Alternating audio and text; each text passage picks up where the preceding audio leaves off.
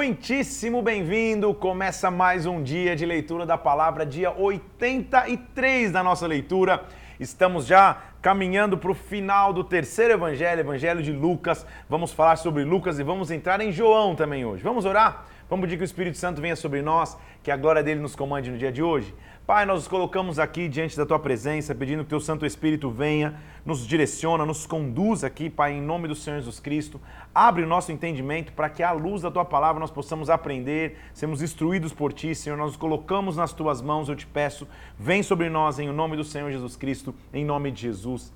Amém. Amém. Evangelho de Lucas, ele escreveu a Teófilo, alguém de alta posição possivelmente ligado ao exército romano, com a intenção de mostrar que a universalidade da mensagem do evangelho é efetiva, ou seja, Jesus Cristo veio para buscar e salvar aquele que estava perdido, para todos aqueles que, tivessem acesso à mensagem, não somente aos judeus, essa era uma mensagem de esperança. Nós vamos ler aqui então que ele está escrevendo a partir do capítulo 22, começa a nossa leitura hoje, o plano para tirar a vida de Jesus. Nós já lemos o paralelo desse, de, desse, desse texto em algumas outras é, outros evangelhos, como por exemplo em Mateus capítulo 26. Então estava próxima a festa da peça dos, da, a festa dos pães asmos, chamada Páscoa. Preocupavam-se os principais sacerdotes como tirar a vida de Jesus, porque temiam o povo. Ele vai mostrar o bastidor de como foi a traição de Jesus Cristo. Ora, Versículo 3: Satanás entrou em Judas, chamado Iscariotes, que era um dos doze. Ele foi se entender com os sacerdotes e capitães de como entregaria Jesus. Eles se alegraram e combinaram de dar a ele dinheiro.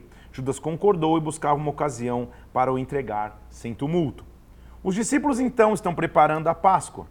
Jesus enviou Pedro e João para preparar a Páscoa para onde comerem.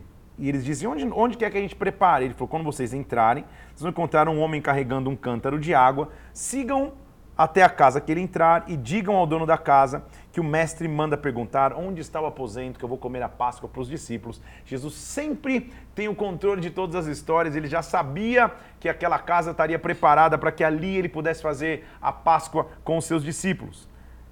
Eles realmente se preparam ali num cenáculo, e ali naquele cenáculo, versículo 14, diz que Jesus se colocou à mesa com os apóstolos. Tenho desejado ansiosamente, ele disse, eu tenho desejado ansiosamente comer a Páscoa com vocês antes do meu sofrimento. Porque vos digo, nunca mais vocês vão comê-la até que se cumpra no reino de Deus. Ou seja, essa é a última Páscoa que nos prepara para a travessia. A Páscoa lá no, no Antigo Testamento tirou o povo da escravidão, levou o povo para a terra prometida. Esta Páscoa agora está tirando a humanidade da opção de encontrar a vida eterna, o fim geral da escravidão pegou um cálice, deu graças e disse: Recebam e repartam entre vocês. Porque eu digo que de agora em diante não mais beberei do fruto da videira até que venha no reino dos céus, ou seja, é, eu não vou estar mais aqui fisicamente. Pegou o pão, deu graças e disse: Este é o meu corpo oferecido por vós, façam em memória de mim. Semelhantemente, depois de cear, versículo 20, pegou o cálice, dizendo: Esse cálice é a nova aliança no meu sangue, que será derramado em favor de vós. Muitas igrejas, praticamente quase a totalidade das igrejas evangélicas, fazem mensalmente a, a, celebração da ceia, da Santa Ceia. O que seria essa celebração? Como o próprio Cristo está dizendo, em memória de mim o façam. Então é um memorial daquilo que ele fez por nós. O pão representando o seu corpo entregue, o suco representando o seu sangue derramado. Mensalmente, a maioria das igrejas assim o fazem para mostrar que com ele nós temos uma aliança, que ele morreu por nós, que ele foi o nosso sacrifício, que ele foi a nossa entrega. E olha que então interessante, versículo 21, ele diz assim: ó, Todavia, a mão do traidor está comigo à mesa. O filho do homem, na verdade, vai segundo o que está determinado, mas ai daquele pelo qual ele for traído. Evidente que Jesus sabia quem era o traidor. Você já viu no, no, no, no Evangelho de Marcos, quando ele pergunta para Judas, Judas fala, sou eu? Ele fala, você que está falando? Mas mesmo assim ele serve. Até o último minuto ele entrega para Judas a, a ceia, para que ele ceie também. Ele disse: é, eu, eu vou ser é, é, morto, é, eu vou ser traído, mas ai daquele que me trair. Então começaram a se indagar quem que vai ser entre nós aquele que vai traí-lo. Levantou-se também, olha o versículo 24, uma discussão sobre qual era o maior. Calma aí, se Jesus, na sua equipe ministerial, tinha pessoas discutindo, eu sou maior, eu sou menor, eu quero sentar de um lado, quero sentar do outro, será que na, na tua equipe ministerial você não vai passar por desafios assim? De uns querendo ser, ser maiores, outros querendo é, é, ter um local de posicionamento. É normal, faz parte da natureza humana. Só que Jesus ele vai lá e ensina qual é o princípio. Jesus falou: calma aí, os reis dos povos dominam sobre eles e exercem autoridade, eles são benfeitores. Com vocês não é assim. O maior entre vós, versículo 26, seja como o menor. Aquele que dirige, seja como aquele que serve. Ou seja, o maior é aquele que serve. Pois qual é o maior, versículo 26? Quem está à mesa ou quem serve? Normalmente é quem está sentado na mesa. Mas no meio de vocês, eu sou como aquele que serve. Perdão, vocês têm permanecido comigo nas minhas tentações. Assim como meu pai me confiou um reino, eu confio a vocês, para que vocês comam e bebam a minha mesa no meu reino. Ou seja, eu vim para servir vocês. O que ele está dizendo é numa casa, normalmente, criado, o servo é aquele que está trabalhando enquanto o, o, o, o senhor está sentado, comendo. Ele diz: Não, comigo eu estou servindo vocês, eu vim para servi-los maior no reino dos céus é aquele que serve, é aquele que se entrega. Então, ele olha para Simão, e é um, um, um, capítulo, um trecho interessante desse capítulo, diz, Simão, Simão, Satanás vos reclamou para vos peneirar como trigo.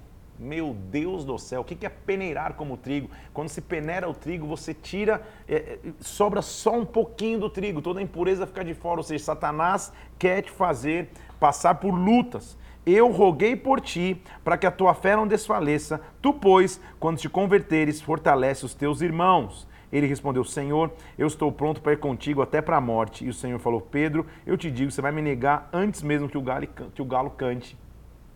Você vai passar por dificuldades, Satanás querendo te oprimir. Eu roguei para que essa luta seja diminuída, mas você ainda vai me negar. Olha que interessante que ele está falando aqui, ó. A seguir, Jesus perguntou: quando eu mandei vocês sem bolsa, sem alforge, sem sandálias, faltou alguma coisa para vocês? Nada, eles falaram. Lembra que Jesus sempre falava: quando você for pregar num lugar, não leva nada, digno vai ser o trabalhador do seu salário, eu vou poupar. Agora olha o que ele está dizendo, presta atenção. Então eu disse: quem tem bolsa, pegue quem tem alforge, tome. Quem não tem espada, venda a capa e compra uma espada. Eita, vai começar um tempo de guerra? Aí o que acontece? Porque importa o que diga, ele foi contado com os malfeitores. O que a mim se refere está sendo cumprido. Então disseram ao Senhor, Senhor, está aqui duas espadas. E ele respondeu, basta. Ué, mas não eram doze? Como que duas espadas bastam? Para mim tem uma revelação aqui é só uma simbologia profética, porque você vai lembrar que quando Jesus é preso, é, é, é, vamos ler aqui, eu vou ler, tá? Mas arranca a orelha do cara com a espada, Jesus fala, guarda a espada. Mas Jesus não acabou de falar para pegar a espada? Então, essa espada que ele está falando aqui, são duas e ele fala, já basta. No meu entendimento, é uma revelação aqui. Quando a gente for ler 1 Coríntios, a gente vai ver que agora, 1 Coríntios capítulo 13 fala assim, agora restam três coisas. A fé, a esperança e o amor. Três coisas. Jesus é o amor. As duas outras espadas que eu creio que eu preciso é a fé e a esperança. Se eu tenho o amor de Jesus Cristo, eu vou ter fé e vou ter esperança. Ele não estava falando para discípulo nenhum pegar a espada para lutar. Até porque, quando você for ler os registros dos, dos discípulos, a gente vai entrar mais para frente em Atos, não tem nenhum relato que eles saíram dando espadada em ninguém. Então, essa espada que ele está falando aqui é uma simbologia profética pega a espada agora, porque você vai só basear o teu, teu, teu, teu ministério, a tua vida em três coisas: fé, esperança e amor. Jesus saiu como de costume, foi para o Monte das Oliveiras, a gente já leu isso. Ele chega lá e fala: Gente, orem para vocês não serem tentados. Ele estava orando, Senhor, versículo 42, passa de mim esse cálice, mas que não seja a minha vontade e a tua. E apareceu um anjo do céu e o confortava. Ele estava com tanta agonia, olha que importante o versículo 44, que ele orava com tamanha intensidade que o seu suor se transformou em gotas de sangue caindo na terra. Tanta angústia que o suor dele começou a pingar sangue. Sabe o que Jesus está dizendo? A primícia do meu sangue, a primeira gota do meu sangue, não é o, chi o chicote que vai tirar, não são os cravos que vão tirar. Eu entrego. A cruz foi uma entrega. A cruz não foi uma imposição do homem, foi uma entrega de Jesus Cristo. Se ele clamasse, vinha uma legião do céu, acabava com tudo aquilo que estava que tava ali, mas a cruz foi uma entrega. E a primícia, a primeira oferta de sangue, foi Jesus que deu voluntariamente sozinho no Getsemane. Dorme com essa aí para você ver. Então, os discípulos estão lá, e a Bíblia diz, versículo 45, quando ele foi chegar os discípulos estavam dormindo de tristeza. Só aqui já dá uma pregação. Quem nunca quis dormir de tristeza, dormir para ver se o problema passa, dormir para ver se a situação melhora. E ele está dizendo: por que, que vocês estão dormindo? Levanta e ora. Ao invés de entregar para a tristeza, ora. Ao invés de entregar para o medo, ora. Levanta e ora, para que você não entre em tentação. Você lembra comigo do trecho, do, do, do trecho? Judas que tinha o traído, tinha o vendido, aparece para beijá-lo. E olha o versículo 48. Você imagina o o, o que foi para Judas escutar isso. Jesus olha para ele e fala: Judas, com um beijo você trai o filho do homem, ou seja, com o nosso código de maior intimidade. Essa foi a tua escolha. Os que estavam ao redor dele viam que iam suceder e falaram: Senhor, vamos lutar com a espada? Um deles, que é Pedro, pegou e, e cortou a orelha de um cara. E Jesus falou: Basta, deixa. Tocando a orelha, o curou. Jesus não queria uma luta de espada. A espada que ele pediu, já te expliquei, é para mim um símbolo profético. Pedro nega Jesus por três vezes antes do galo cantar e quando isso acontece, versículo 62, a Bíblia diz que Pedro sai dali e chora com amargura, porque ele realmente havia negado Jesus Cristo. Nós vamos ver que, evidente, você sabe disso, mas para Pedro vai ter uma reconstrução, glória a Deus por isso. Os guardas continuavam zombando de Jesus. Os que detinham Jesus zombavam dele, versículo 63, dando-lhe pancadas, vendando-lhe os olhos, diziam: profetiza-nos. Quem te bateu? Você imaginou o escárnio? Eles tapavam os olhos de Jesus e falavam, e aí, você não é um profeta? Você não sabe de tudo? Quem foi que te deu tapa? Foi eu, fui ele. Eles estavam escarnecendo de Jesus. Jesus amanhece, se reúne na assembleia e ele está diante dos principais sacerdotes e escribas indo para o sinédrio. E lá dizem para ele, olha, se tu és o Cristo, nos diz. Então Jesus falou, se eu disser, vocês não vão acreditar. Também se vos perguntar, de modo nenhum vou responder. Mas agora saiba de uma coisa: o Filho do Homem está sentado à direita do Todo-Poderoso Deus. O que ele está dizendo é: chegou um nível do meu ministério terreno que não dá mais para retroceder na autoridade que vai ser dada. Eu já estou começando a ser entregue. O meu sangue já foi derramado. Eu já estou com autoridade de sentar à direita de Deus. Quando falaram isso, meu Deus, não tem mais necessidade de falar nada, ele vai ser condenado. Levam-o para Pilatos porque o, o sumo sacerdote não podia condená-lo. E a Bíblia diz que, que, levantando toda a assembleia, levaram Jesus a Pilatos, capítulo 23. Ali passaram a acusá-lo, dizendo: Olha, nós encontramos esse homem pervertendo toda a nação, vedando pagar o tributo a César, afirmando ser ele o Cristo Rei.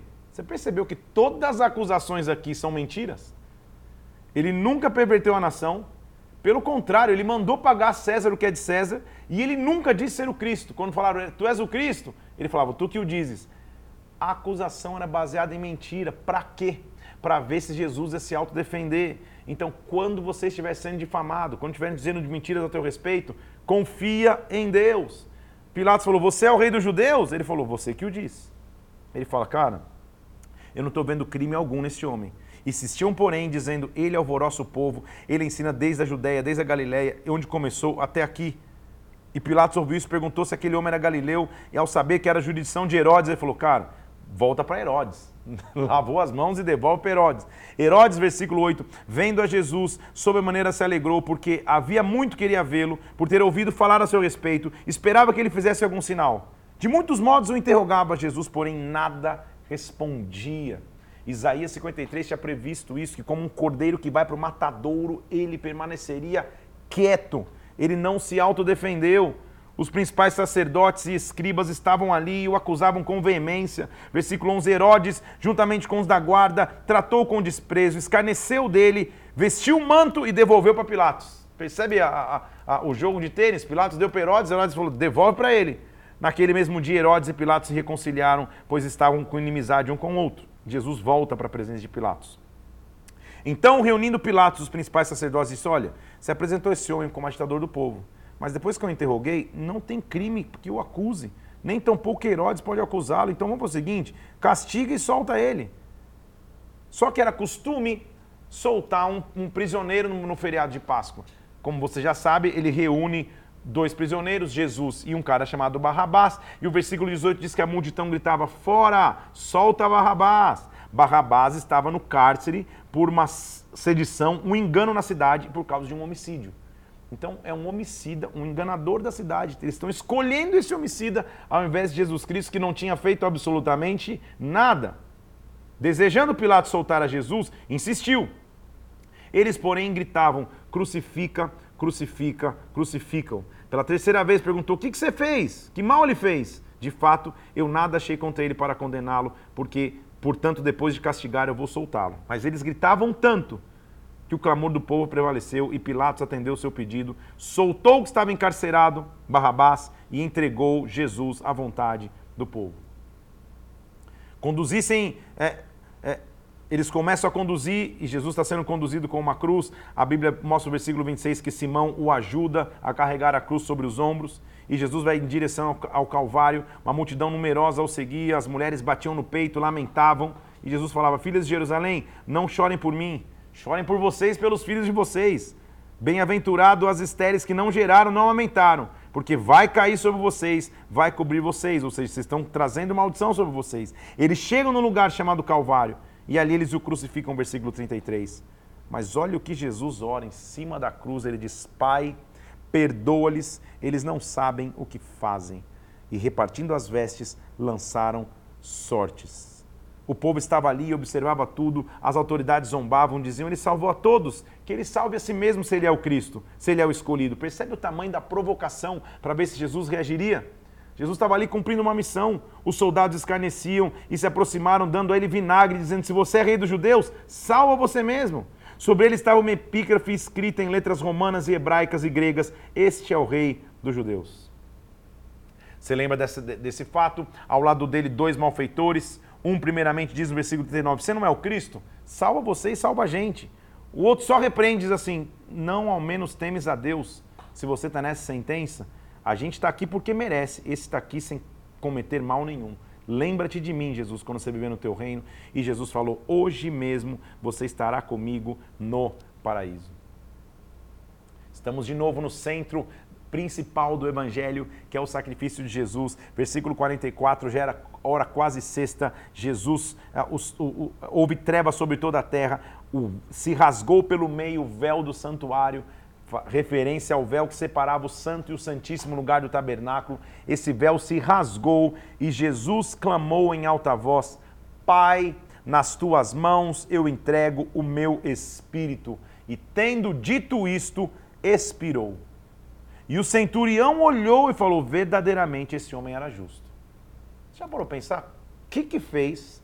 O cent... que, que é o centurião? É o cara que trabalha para o Império Romano que está ali nas execuções de cruz todos os dias. Jesus está na cruz, ele só grita: Pai, nas tuas mãos eu entrego o meu espírito. Expira e morre. E o centurião fala: Cara, esse cara era justo. Como que ele tomou essa conclusão? Posso ir um pouco mais fundo hoje, já que a gente falou três vezes já sobre crucificação? Quero te dar um além.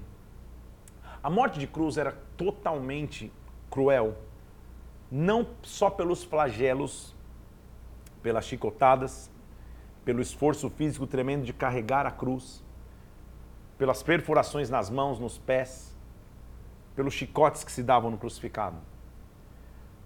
A principal crueldade da morte de cruz, vou tentar fazer uma, uma, uma mímica aqui, é que o crucificado, com as mãos estendidas na cruz, o seu tronco cai para frente e os pulmões se apertam com o peso do tronco e a morte de cruz é por asfixia. Lentamente o crucificado vai perdendo o ar até não conseguir mais respirar e morre dos flagelos e da ausência de ar. Tudo bem? Jesus está em cima da cruz. É para ele morrer de asfixia. E sabe o que ele faz antes de morrer? Ele grita: Pai! Como se fosse, olha que falta de ar que eu tô, meu Deus do céu, como eu tô morrendo de asfixia. Pai, nas tuas mãos eu entrego o meu espírito. O centurião, que todos os dias via gente morrendo na cruz com falta de ar, quando ele vê Jesus assim, fala: Cara, esse cara é diferente. Esse cara verdadeiramente é filho de Deus, porque esse cara aqui é diferente. Ninguém morre na cruz gritando, ninguém morre na cruz cheio de fôlego. A cruz não venceu Cristo, Cristo se entregou para a cruz. Você entende comigo? Não foi a cruz que levou um embora. Ele se entregou em obediência à cruz. Isso é maravilhoso. As multidões reunidas estavam vendo esse espetáculo, vendo o que acontecia com ele, todos lamentando. Todos os conhecidos de Jesus, versículo 49. E as mulheres que tinham seguido desde a Galileia permaneceram para contemplar de longe essas coisas. Jesus é sepultado, colocado num túmulo que não tinha sido usado por ninguém. Era o dia, versículo 54, da preparação e começava o sábado. As mulheres tinham vindo da Galileia, viram o túmulo onde o corpo foi depositado, se retiraram para preparar os perfumes para cuidar do seu corpo, descansaram no sábado, o segundo mandamento, era sábado, era o Shabat, elas não fazem nada, estão preparando os perfumes. No primeiro dia da semana, alta madrugada, foram elas ao túmulo, levando os aromas que tinham preparado. Encontraram a pedra removida do sepulcro, mas ao entrarem, não acharam o corpo do Senhor Jesus. Oh, meu Deus, isso é maravilhoso, né, gente? Aconteceu que, perplexas a esse respeito, apareceram dois varões com vestes resplandecentes. E elas, possuídas de temor, dizendo, olhando para o chão, eles falaram: Por que, que vocês buscam, versículo 5 do capítulo 24, entre os mortos aquele que vive? Ele não está aqui, ele ressuscitou. Ele não está aqui, mas ressuscitou. Esta é a maior promessa ou esta é a maior afirmação que nós podemos ouvir. Ele não está morto, ele ressuscitou. Versículo 9, é, versículo 7, importa que o filho do homem seja entregue na mão dos pecadores, crucificado, mas ressuscite ao terceiro dia. Então elas se lembraram dessas palavras e, voltando do túmulo, anunciaram essas coisas aos onze e todos que estavam com eles. Eram Maria Madalena, Joana, Maria, mãe de Tiago, também todas as demais que confirmaram essas coisas aos apóstolos. Parecia que era um delírio para eles, eles não acreditaram nela. Pedro levantou-se e correu, abaixou e não viu mais nada, senão os lençóis de linho, e retirou-se para casa, maravilhado do que havia acontecido. Que cena maravilhosa, que cena rica. Ele ressuscitou, ele não está mais aqui. Essa é a nossa frase de hoje. Dia 83, ele não está mais aqui. Ele não está mais aqui. Essa é a frase, hein, gente? Ele não está mais aqui.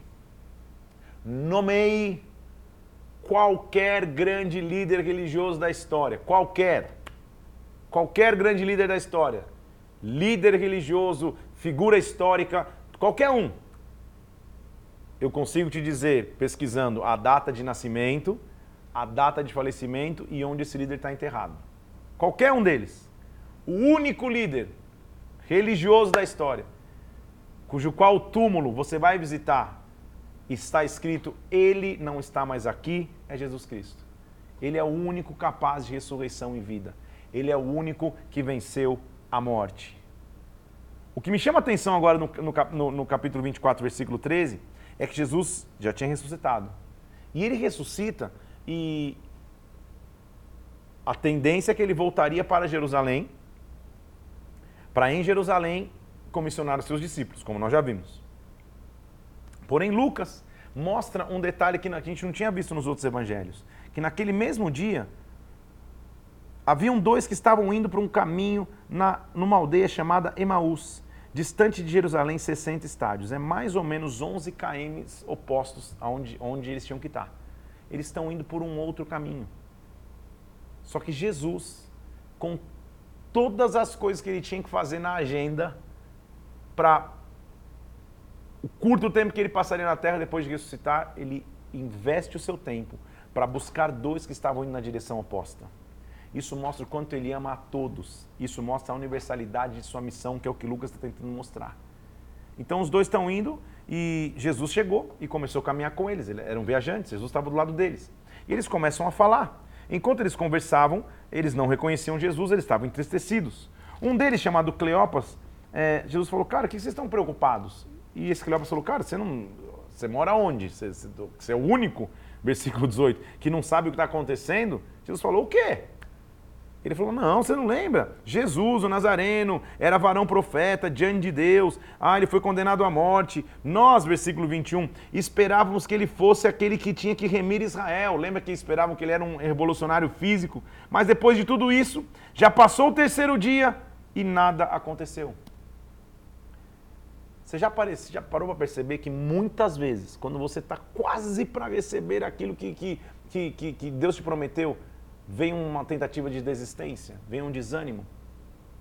Já é o terceiro dia, mas o terceiro dia tinha acabado? Primeiro lugar, não. Segundo, eles não tinham esperado para ver qual era o resultado. Eles tinham desistido antes de ouvir a resposta final. Eles estavam indo ao contrário, mas Jesus vai atrás deles. E Jesus começa a contar para eles. Então ele fala: Cara, como assim? É verdade que algumas mulheres, olha o versículo 22, os caras estão dizendo para Jesus. É verdade que algumas mulheres já até falaram que foram lá no corpo, no túmulo, não encontraram o corpo dele, mas até agora parece que nada aconteceu. Eles estavam desesperançados daquilo que, que já havia acontecido. Porque a tristeza, a desesperança, cega o nosso olhar. Então Jesus fala, cara, versículo 25: Nécios e tardos de coração para crer em tudo que os profetas disseram. Não convinha que Cristo padecesse para entrar na glória? E Jesus começa a dar uma aula de Bíblia. Bíblia em 100 dias não é nada perto daquela aulinha que eles estiveram ali andando, caminhando em direção a Emaús. Jesus começa a falar desde, os, desde Moisés, dos profetas, ele fala em todas as escrituras. Quando eles chegam lá em Emaús, Jesus vai passando falando, valeu gente, até a próxima. Quando eles chegam numa aldeia, até mais. Eles falam, não, não, não, não, o dia está acabando, fica conosco. Jesus chega, versículo 30, e quando eles estavam à mesa, Jesus toma o pão e abençoa partindo o pão. Dois sentidos eu quero ver aqui. O primeiro, não vou rasgar meu papel não. Jesus pega o pão e vai partir o pão. Esta cena aqueles discípulos conheciam. O partir do pão de Jesus Cristo já tinha acontecido na multiplicação de pães e peixes, já tinha acontecido em momentos de ceia junto. Eles estão, quando eles veem as mãos. Mas lembre-se comigo que como que estavam as mãos de Jesus? Ele não foi perfurado? Quando Jesus pega ali e os caras veem, opa, essa mão está cortando o pão, eu sei quem é, mas olha as mãos que foram perfuradas. Diz que quando eles vêm, a Bíblia diz que os olhos deles se abrem e Jesus desaparece da presença deles. E eles falavam: Meu Deus, porventura o nosso coração não queimava quando ele falava das Escrituras. Meu Deus, ele ressuscitou. Nessa mesma hora eles se levantam, voltam para Jerusalém, onde estavam os onze reunidos, e falam: O Senhor ressuscitou e já apareceu. Quando eles estão lá, Jesus aparece: Oi, tudo bem? Paz seja com vocês. Jesus foi no caminho para que aqueles dois caras não perdessem. Eles não eram nem dos principais discípulos. Isso mostra que o evangelho é para todos, é isso que Lucas está mostrando. Por que, que, ele conta isso? Porque dois caras até então insignificantes, esse tal de Cleopas, que você nem sabe quem é. Jesus parou tudo para ir buscá-lo. Todo mundo é importante para ele. Todo mundo é importante para Deus. Ele diz: paz seja com vocês. Eles estavam surpresos e atemorizados e ele, dizia, e ele dizia: Por que vocês estão perturbados? E por que sobem dúvidas no seu coração? Olha minhas mãos, olha os meus pés, sou eu. Me apalpe, verifique. Porque um espírito não tem carne nem ossos como vocês veem que eu tenho. Ou seja, eu ressuscitei de maneira física mesmo. Olha, eu estou aqui. Dizendo isso, mostrou-lhe as mãos e os pés. E mesmo que eles não estavam acreditando, por causa da alegria, estando admirados, Jesus falou: Cara, vocês têm aqui alguma coisa de comer? Então lhe ofereceram um pedaço de peixe e ele comeu peixe e um favo de mel. Porque ele estava com fome? Não. Porque esta é a evidência clara que ele ressuscitou no físico. Os saduceus não acreditavam que Jesus ressuscitaria. Não acreditavam que fisicamente ele ressuscitaria. E Lucas está escrevendo para uma geração de saduceus também. Porque os saduceus pudessem ver. Lembra que os saduceus o questionaram sobre a ressurreição? Lucas está falando, cara, ele não só ressuscitou, como ele comeu um peixe com mel. Um peixe com melzinho. Por que, que ele comeu? Para mostrar que em carne ele ressuscitou. Não é um espírito que apareceu, ele venceu a morte na sua carne. Jesus está dizendo então: são essas palavras que eu falei estando com vocês. E importa que tudo se cumprisse no que está na lei, Moisés, nos profetas e nos salmos. Está escrito que, versículo 46, Cristo havia de padecer, ressuscitar entre os mortos no terceiro dia. E que em seu nome se pregasse o arrependimento de remissão de pecados para todas as nações. Vocês são testemunhas dessas coisas. Agora eu vos envio a promessa do meu Pai. Permaneçam na cidade até que vocês sejam revestidos de poder. Os levou para Betânia, ergueu a mão, os abençoou, e aconteceu que enquanto ele abençoava, ele foi elevado para o céu. E quando eles o adoraram, voltaram para Jesus, tomados de, para Jerusalém, perdão, tomados de grande júbilo, louvando para sempre a Deus. A gente vai ver uma, um, um replicar disso no começo de Atos, até porque Lucas é o mesmo autor, mas término de Lucas, então, é um término vitorioso, é um término grandioso, é um término que mostra que tudo continuou. Lembra que Marcos também terminou dessa forma, mas aqui eles estão falando, ele ressuscitou, ele nos comissionou, nós temos uma missão. Terminado Lucas, nós temos hoje ainda muitos capítulos do último evangelho. João, vamos lembrar um pouco? Mateus quis mostrar que Jesus é o rei dos judeus. Marcos quis mostrar que ele era o filho de Deus. Lucas quis mostrar a universalidade do evangelho. Ele veio para salvar a todos. João está mostrando a humanidade de Jesus. Ele veio em carne. Ele veio em carne habitar entre nós. Não foi apenas um espírito, uma alegoria, ele efetivamente veio. Uma das coisas mais importantes que eu quero te lembrar no Evangelho de João, quero te chamar a atenção, na verdade, é que o Evangelho de João, para mim, é muito singular, porque o Jesus das multidões, no Evangelho de João, se transforma no, Je no Jesus dos indivíduos. Nós vamos ver vários encontros individuais de Jesus Cristo que mostram como ele transformou indivíduos que aí sim puderam transformar a humanidade. Então, Jesus, filho de Deus, veio em carne. Para quê? Com uma missão dupla. Primeiro, como Cordeiro de Deus, ele é a redenção da humanidade. Cordeiro de Deus vai redimir a humanidade. Segunda missão, seu ministério revela o Pai na terra. O que ele faz na terra revela a vontade do Pai. Vamos entrar então em João mostrando que ele efetivamente veio para que nós tivéssemos vida. Então se prepare, porque agora o Jesus de multidões, nós vamos começar a vê-lo individualmente ou em cenários menores. Ele é um Jesus e tem humanidade nele. Foi escrito cerca de 85 depois de Cristo. Um dos últimos, eh, o último evangelho a ser escrito para que mostrasse justamente, é, com o propósito de mostrar aos cristãos da Ásia Menor uma compreensão sobre o ministério de Jesus Cristo. Tá? Então, é, eu tenho, lembrando, tá? Tentando lembrar aqui, Mateus escrevendo aos judeus que ele é o rei dos judeus. Lucas escrevendo a Teófilo, João Marcos sendo ditado por Pedro escrevendo para os cristãos perseguidos por Nero em Roma. E agora nós temos João escrevendo para os cristãos da Ásia Menor, para que eles tivessem uma compreensão do ministério de Jesus Cristo. E por que na Ásia Menor havia uma grande influência grega?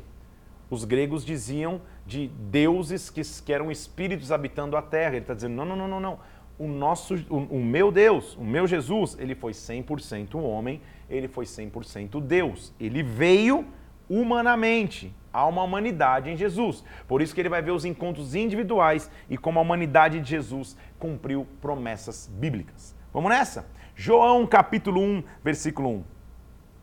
No princípio era o verbo, o verbo estava com Deus, o verbo era Deus. Era só uma palavra, mas ele estava desde o começo. Todas as coisas foram feitas por ele, versículo 3, e, e sem ele nada do que foi feito se fez. A vida estava nele e a vida dele era a luz dos homens.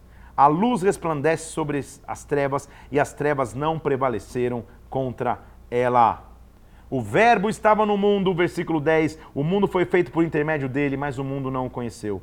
Veio para os que eram seu e os seus não receberam mas a todos quanto receberam, deu-lhes o poder de serem feitos filhos de Deus, a saber, os que creem no seu nome.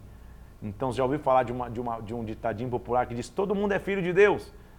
A Bíblia está dizendo que aqueles que o receberam são filhos de Deus. Há uma diferença, tem que receber a Cristo para ser filho de Deus. Esses, versículo 13, não nasceram na carne nem no sangue, nem na vontade da carne, nem do homem, mas de Deus. E o resumo é: o Verbo se fez carne, ele veio humanamente, habitou entre nós, cheio de graça e de verdade. Vimos a sua glória, glória como unigênito do Pai. João Batista vai aparecer e, e, ele, e ele aparece já com uma frase bem emblemática, versículo 15. Aparece João testemunha dizendo: O que vem depois de mim tem primazia porque já existia antes de mim. Ele vem depois, mas já existia antes, porque ele é a eternidade. E nós nele recebemos da sua plenitude graça sobre graça. A lei veio por Moisés, mas a graça e a verdade vieram através de Jesus Cristo. João Batista fala do testemunho dele, dizendo que ele não era um profeta, dizendo que ele não era o próprio Cristo, mas dizendo que sim, ele era a voz que clamava no deserto para endireitar o caminho do Senhor. E aquele pelo qual viria, ele não era nem digno de atar as sandálias. Lembra que o objetivo de João é mostrar que Jesus Cristo é o cordeiro do sacrifício? Olha o versículo 29. João viu Jesus e disse: Eis o cordeiro de Deus que tira o pecado do mundo. Ele veio para ser o sacrifício real que tira o pecado da humanidade. Jesus vai ser batizado, ele diz: Eu vi o Espírito Santo descer como pombo e pousar sobre ele. Eu não o conhecia, porém aquele que me enviou para batizar com água disse: eu batizo e, virá, e você virá sobre, de, sobre ele descer e pousar o Espírito, porque esse é o que o batiza com o Espírito Santo. É tão interessante que João estava pregando e de repente o ministério começa a crescer. Eles falam assim: Olha, é, nós encontramos. Vamos ver o versículo 30, o 36. Quando, quando, quando Jesus passa, João fala: Olha aí, eis o Cordeiro de Deus Dois discípulos, ouvindo dizer isso, seguiram a Jesus. E Jesus falando: O que vocês querem? Eles falaram: Mestre, a gente quer seguir você. Eles disseram: Venham e recebam. E foram ficar com Jesus. Era André, irmão de Simão Pedro, um dos dois que tinham ouvido o testemunho de João, seguido de Jesus. Ele está dando a, a entender que André, o irmão de Pedro, antes era discípulo de João Batista. Ele achou o primeiro e o seu próprio irmão Simão, a quem disse: Achamos o Messias. O levou até Jesus e Jesus disse para ele: Você é Simão, mas agora você vai ser chamado Cefas, vai ser chamado Pedro. De novo, são encontros individuais. Uma coisa muito interessante vai acontecer no capítulo, no, no capítulo 1, a partir do versículo 43, que, que Filipe, belo nome por assim, por, por, por inclusive, Filipe chega para Natanael,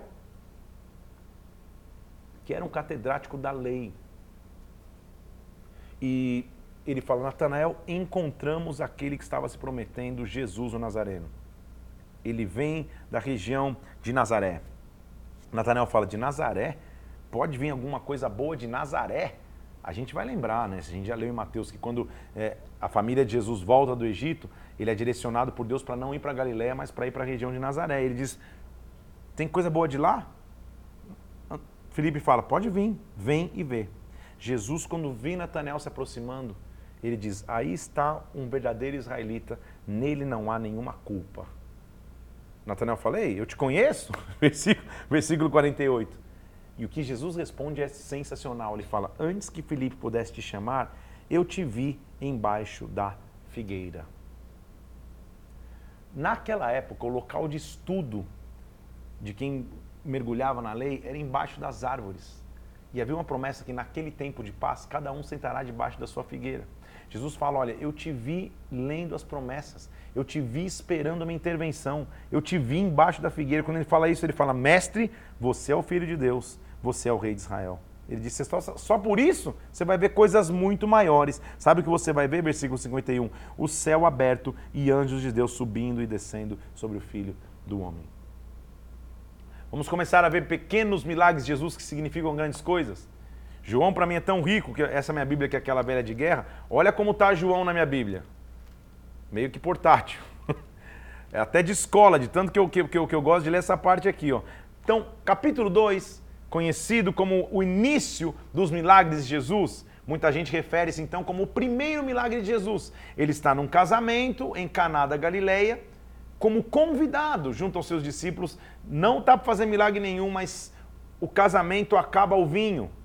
Quando acaba o vinho, a mãe de Jesus fala: Filho, acabou o vinho. E ele responde: Mãe, mas tá bom, né? Filho é filho, mãe é mãe, mas o que eu tenho com isso?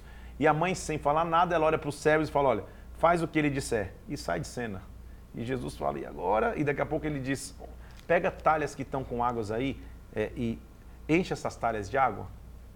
A Bíblia diz ali, ó, vou ler para você aqui, ó, versículo 6 do capítulo 2, ali haviam seis talhas de pedra que os judeus usavam para as purificações, Cada uma tinha duas ou três metretas, 120 litros de água aproximadamente cada uma. E Jesus fala: enche de água essas talhas. Para encher, gente, 120 litros de água por talha é muita água. Então o que está tá mostrando? Faz um esforço. Não tem água encanada ali. Vai num córrego, pega a água, começa a encher, enche. Quando ele encheu, fala, agora pede o seguinte, leva essa água, dá para o mestre, para o chefe lá, para o mestre é, é, é, experimentar. Leva para o mestre sala. E quando ele prova, ele experimenta e, e aquela água havia se transformado em vinho e ele pergunta de onde você tirou isso, e todo mundo sabia de onde tirou, menos o mestre Sala e o noivo. E ele diz: normalmente, versículo 10, costumam colocar um vinho bom e depois todo mundo já bebeu, colocam o pior. Você fez ao contrário, você guardou o bom vinho até agora. Foi assim que começaram os milagres de Jesus em Caná da Galileia. Ele manifestou a sua glória e os seus discípulos creram nele. A sequência a gente já viu quando Jesus fez isso, ele vai lá e purifica o templo, depois de purificar o templo, muitos creem em Jesus. E aí nós vamos começar, eu vou passar é, evidente, só, é, não dá para ir em detalhes de tudo, tem que resumir aqui. Capítulo 3 mostra um dos primeiros encontros individuais importantes de Jesus. O primeiro encontro individual de Jesus é com um mestre chamado Nicodemos, o principal da sinagoga judaica, que ao ver o que Jesus fazia, ele fala, cara, ele procura Jesus no turno da noite e fala assim: não é possível, mestre, eu sei o que você faz, é de alguém que é mestre. O sinal que você faz, Deus tem que estar com você. E Jesus fala: olha, faz o seguinte: se você não nascer de novo, se alguém não nascer de novo, não dá para ver o reino de Deus. E esse nascer de novo não é se converter. Nascer de novo é se, se você não mudar teu pensamento, não dá para ver o reino. E ele diz: Como que eu vou nascer de novo? Ele diz: Faz o seguinte: quem não nascer da água e do espírito, quem não nascer em pensamentos, não pode entrar no reino de Deus. Quem é carne é carne, quem é espírito é espírito. O vento, versículo 8, só para onde quer. Ouve a sua voz, ninguém sabe para onde vem, ninguém sabe para onde vai. Assim é todo aquele que é nascido do Espírito. Ele começa a explicar. Ele diz: Olha, ninguém subiu ao céu senão aquele que vai descer do céu, o filho do homem. Como Moisés levantou a serpente no deserto, o filho do homem vai ser levantado para que todo aquele que crê tenha a vida eterna. Aqui está um dos principais versículos das Escrituras. João 3,16. Porque Deus amou o mundo de tal maneira que deu seu Filho unigênito para que todo aquele que nele crê não pereça, mas tenha a vida eterna. Esta é a obra de Jesus Cristo. João 3,16. Todo aquele que crê não perece, mas tem a vida eterna. O próximo encontro de Jesus Cristo, eu vou passando aqui, né, até por questão de tempo, é com uma mulher num poço em Samaria. Uma mulher que vem pegar água, Jesus pede a ela água, ela fala: a gente nem estar tá conversando, porque você é judeu, eu sou samaritana. E eu estou aqui para pegar água. E Jesus fala: olha, se na verdade você é, quiser, se você soubesse que tem uma água que nunca mais vai ter sede, você pediria a mim. Ela fala: que água é essa? Começa uma, uma, uma, uma pergunta assim, ele diz assim, olha, desta água eu quero, versículo 15, para que eu nunca mais precise vir aqui. E Jesus fala para ela, faz o seguinte, chama o teu marido e volta aqui. Ela fala, não, não tenho marido. E Jesus fala, eu sei que você não tem, porque você já teve cinco e o que você está agora também não é teu. E ela fala, é, vejo que és profeta, o senhor sabe de toda a minha vida. Eram seis, só que Jesus era o sétimo que passava por ela e o sétimo nunca decepciona, porque ele é pleno. Ele disse: Olha, chegou uma hora de adoração que não vai ser nem aqui, é, é, nem, nem nesse monte, nem em Jerusalém que vocês vão adorar. Creiam. Vem a hora, versículo 23, já chegou. Os verdadeiros adoradores vão adorar o Pai em espírito e em verdade, porque o Pai procura quem assim o adore. Versículo 24, Deus é espírito e importa que os seus adoradores o adorem em espírito e em verdade. A mulher responde: Não, eu sei. Quando o Messias vier, chamado Cristo, ele vai ensinar para a gente isso. Jesus olha para ele e fala: Eu sou, sou eu que falo contigo. Jesus nunca tinha dito isso para ninguém, gente. Ele fala para uma mulher improvável sentado à beira de um poço. Ele mostra da colheita que ia ter. Ele falou: Cara, uma, uma comida eu tenho para fazer. E a comida é fazer a vontade do meu pai. A seara é muito grande e os ceifeiros são poucos, mas eu, versículo 38, os enviei para ceifar onde vocês não semearam. Outros vão trabalhar e vocês vão entrar no seu trabalho. Jesus cura o oficial de um rei e vamos para mais um encontro individual dele, capítulo 5. Agora ele se encontra individualmente com um paralítico. Então vamos tentar, vamos tentar entender a lógica aqui. Primeiro, cabeça do sistema religioso, capítulo 3. Ele vai lá e transforma. Segundo, alguém totalmente desprezado, uma mulher que já tinha tido seis maridos, possivelmente não casado, possivelmente vivendo na promiscuidade. Agora um paralítico que ninguém olhava. E, e, e a dinâmica é essa. Eles estavam perto de um tanque chamado Betesda. Betesda é a casa da graça, a casa do favor, mas aquele cara não tinha favor nenhum. E um anjo vinha, agitava as águas, quem pulasse primeiro era, era, era, era, era curado. Agora, chega a ser cômico, se não ser trágico, como você vai esperar que um paralítico pule primeiro? Ele estava em desvantagem, não dá. O cego pulava primeiro, o surdo pulava primeiro, qualquer um pulava primeiro, o paralítico não dá. Se ninguém o ajudar, e, a, e na hora do vamos ver, hora que o anjo agita as águas, não tem como, gente. É salve-se quem puder, tudo bem? Então, é, Jesus chega para ele e fala: Você quer ser curado? Ele fala: É, não tenho quem me, me coloca na água, não dá tempo. Ele fala: Mas você quer ser curado? Então levanta, toma o teu leito e anda. Aquele homem se viu curado e se levantou, mesmo sendo sábado. Todo mundo tem, olha para ele. Jesus quebrou a, a, a maldição sobre aquele homem, dizendo no versículo 15, 14, perdão, você já está curado, não peques mais. Jesus explica então qual é a sua missão. Eu estou no, no, no, capítulo é, 5, versículo 19. Em verdade, vos digo que o filho não faz nada senão ele ver o pai fazendo. Tudo que o filho fizer, o pai também fez. Tudo que o pai fizer, o filho também faz. Porque o Pai ama o Filho e lhe mostra tudo e faz obras maiores que esses mostrará para que vocês fiquem maravilhados. Como o Pai ressuscita e vivifica os mortos, o Filho também vivifica aqueles a quem quer. Em verdade eu digo a vocês, versículo 24: quem ouve a minha palavra e crê naquele que me enviou tem vida eterna e não entra em juízo, mas já passou da morte para a vida. Ele resume a sua grande missão. Ele veio para dar vida para aqueles que estavam mortos. Percebe como são três é, é, encontros individuais que são transformadores? Vamos dar uma pausa nos encontros individuais, porque o capítulo 6 vai mostrar mais uma vez a multiplicação de pães e peixes.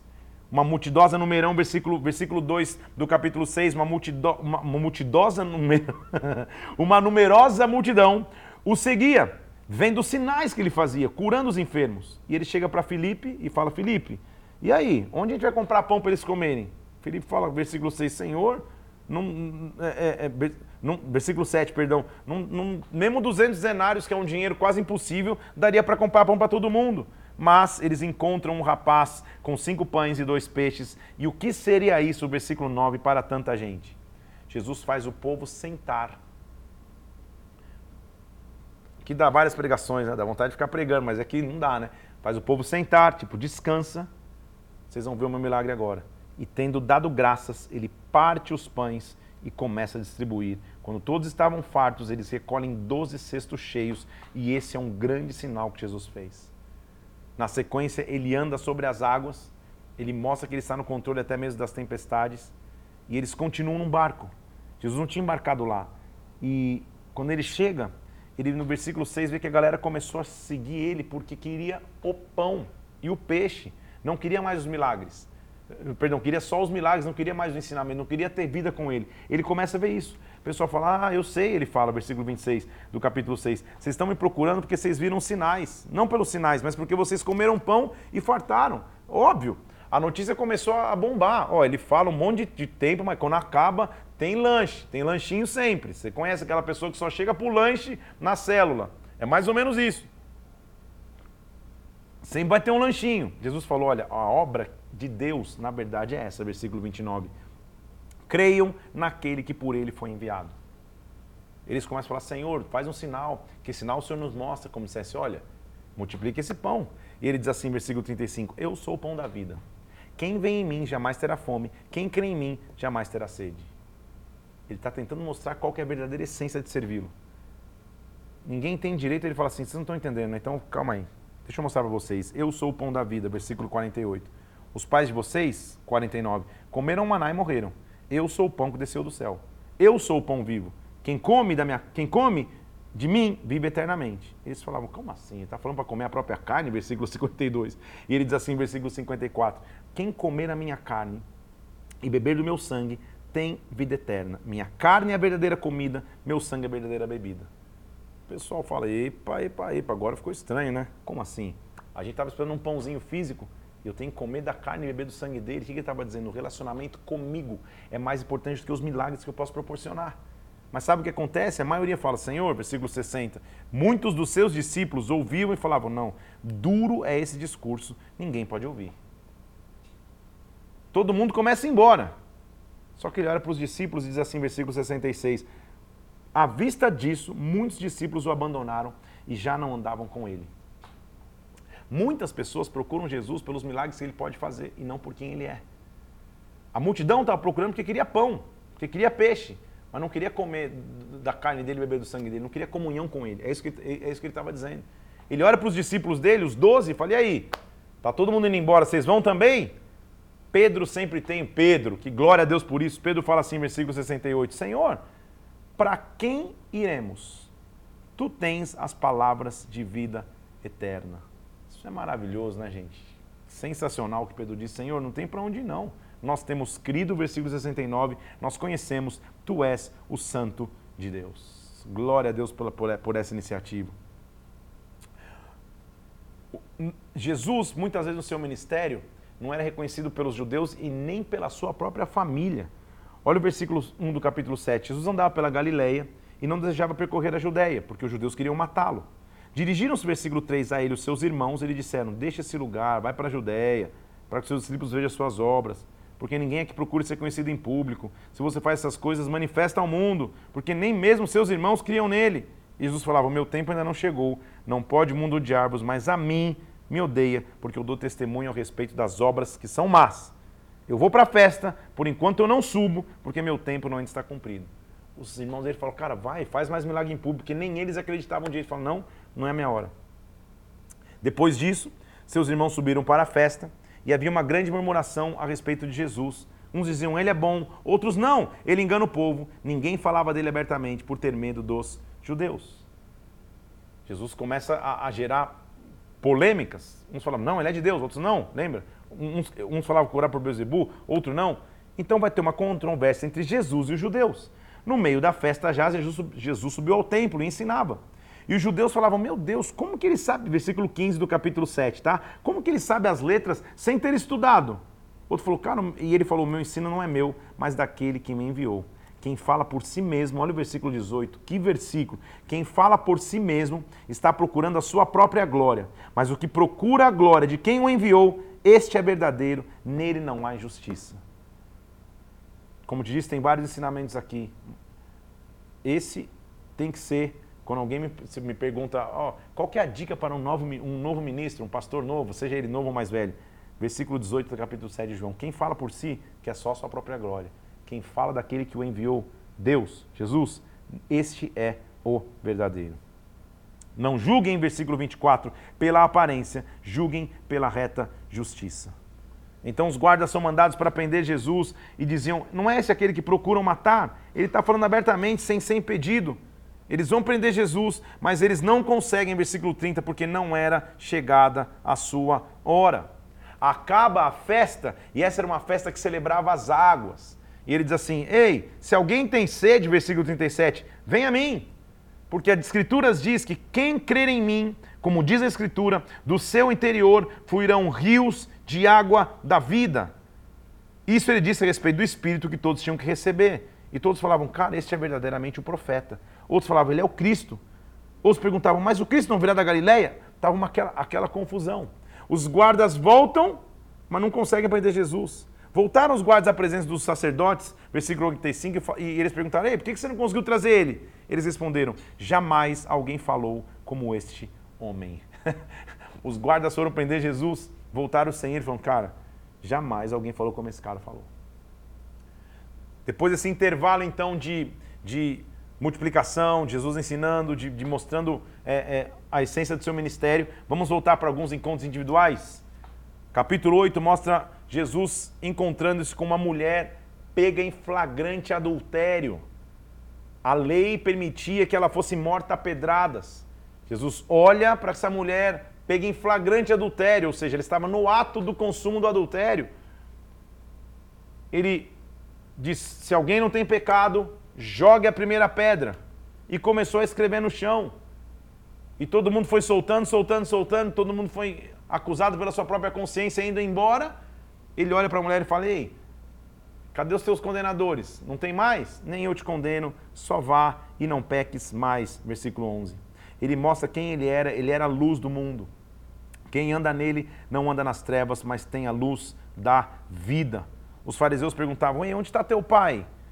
Ele diz, versículo 19: Não me conheces nem a mim e nem ao meu pai. Se vocês conhecem a mim, então vocês vão conhecer o meu pai. Ele defende sua missão, defende sua autoridade.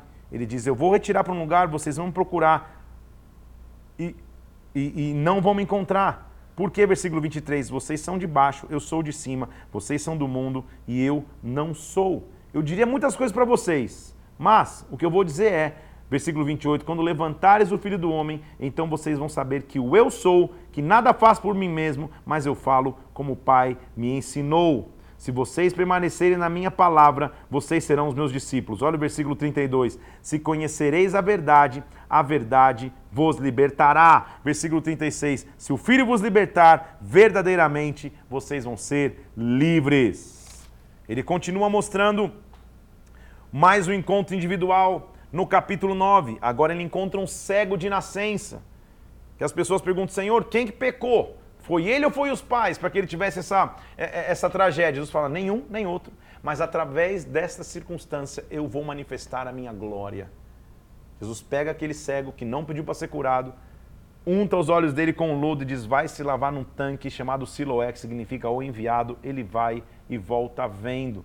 Isso gera tanta polêmica que as pessoas vão interrogar os familiares do cego, falando: o que aconteceu? Ele era cego mesmo? Os pais falam: oh, pergunta para ele. Ele, é, ele, é, ele tem idade suficiente para responder. E o cego fala: eu não sei quem ele é que vocês estão falando, se ele, se ele é quem diz ser, quem não é. Uma coisa eu sei: eu era cego e agora eu vejo.